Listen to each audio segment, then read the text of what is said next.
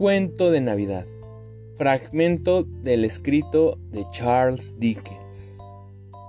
Érase una vez, concretamente en los días mejores del año, la víspera de Navidad, el día de Nochebuena, en que el viejo Scrooge estaba muy atareado, sentado en su despacho. El tiempo era frío, despacible y cortante, además con niebla. Se podía oír el ruido de la gente en el patio de fuera, caminando de un lado a otro con jadeos, palmeándose el pecho y pateando el suelo para entrar en calor. Los relojes de la ciudad acababan de dar las tres, pero ya casi había oscurecido. No había habido luz en todo el día y las velas brillaban en las ventanas de las oficinas cercanas como manchas rojizas en la espesa atmósfera parada. Bajo la nieve influyó todas las junturas, requicios y ojos de cerradura, y en el exterior era tan densa que, aunque el patio era de los más estrechos, las casas de enfrente no eran más que sombras. Al ver cómo caía desmayadamente la sucia nube oscureciendo todo, se hubiera pensado que la naturaleza vivía cerca y estaba elaborando cerveza en gran escala.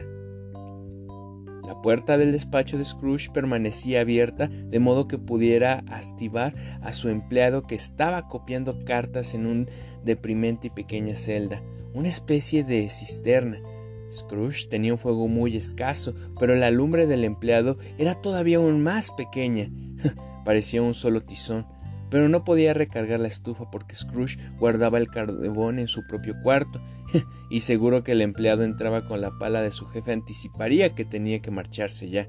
Por consiguiente, el empleado se arropó con bufanda blanca al intento de calentarse con la vela.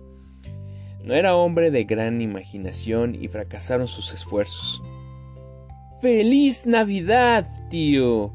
¡Que Dios lo guarde! exclamó una alegre voz. Era la voz del sobrino de Scrooge, que apareció ante él tan rápido que tuvo tiempo de darse cuenta que venía. Bah, dijo Scrooge, tonterías. El sobrino de Scrooge estaba todo acalorado por la rápida caminata bajo la niebla y la helada tenía su rostro agraciado y sonrosado. Sus ojos chispeaban y su aliento volvió a condensarse cuando dijo ¿Navidad una tontería, tío? Seguro que no lo dices en serio. Sí que lo digo. Feliz Navidad.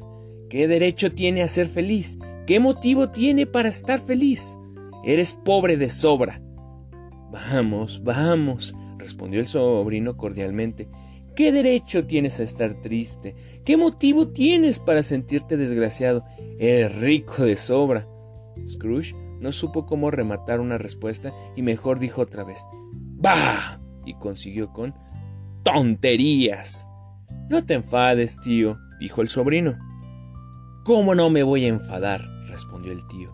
Si vivo en un mundo de locos como este. Felices Pascuas y dale con felices Pascuas. ¿Qué son las Pascuas sino el momento de pagar cuentas atrasadas sin tener dinero? El momento de darte cuenta de que eres un año más viejo y ni una hora más rico. el momento de hacer el balance y comprobar que cada una de las anotaciones de los libros te resulta desfavorable a lo largo de los doce meses del año? si de mí dependiera, dijo Scrooge con indignación. A todos estos idiotas que van por ahí con el felices navidades en la boca habría que coserlos del propio pudding y entrenarlos con una estancia de acebo clavada en sí mismos. Eso es lo que habría de hacer. Tío, imploró el sobrino, Sobrino, replicó el tío secamente, celebrar la Navidad a tu modo que yo la celebraré al mío. Celebraré, repitió el sobrino de Scrooge, pero si tú no celebras nada. Entonces, déjame en paz, dijo Scrooge. Que te aprovechen, mucho te han aprovechado. Puede que haya muchas cosas buenas de las que no se haya sacado provecho, replicó el sobrino, entre ellas la Navidad, pero estoy seguro de que al llegar la Navidad, aparte de la veneración debido al sagrado nombre y a su origen, si es que eso no puedes apartarte, siempre he pensado que son fechas deliciosas, un tiempo de perdón, de afecto, de caridad, el único momento que conozco en lo largo del año en el que hombres y mujeres parecen haberse puesto de acuerdo para abrir libremente sus cerrados corazones y considerar a la gente de abajo como compañeros de viaje hacia la tumba y no como seres de otra especie embarcados en otro destino. Y por tanto, tío, Aunque nunca ha puesto en mis bolsillos un gramo de oro ni de plata, creo que sí me he aprovechado y me seguiré aprovechando. Por eso digo, bendita sea. El escribiente de la cisterna aplaudió involuntariamente, se dio cuenta del acto de su inocencia y se puso a hurgar en la lumbre y se apagó de todo el último rescoldo. Hmm, que oiga y otro ruido de usted, dijo Scrooge, y va a celebrar la Navidad con la pérdida del empleo. Christmas Carol in Prose Begin a Ghost Story of Christmas, comúnmente conocida como A Christmas Carol y traducida al español como Canción de Navidad o Cuento de Navidad, es una novela corta escrita por el británico Charles Dickens y publicada originalmente por Chapham y Hall el 19 de diciembre de 1843. Su trama cuenta la historia de un hombre avaro y egoísta llamado Benice Scrooge y su conversión tras ser visitado por una serie de fantasmas en Nochebuena. La redacción y difusión del libro se llevó a cabo durante la época victoriana.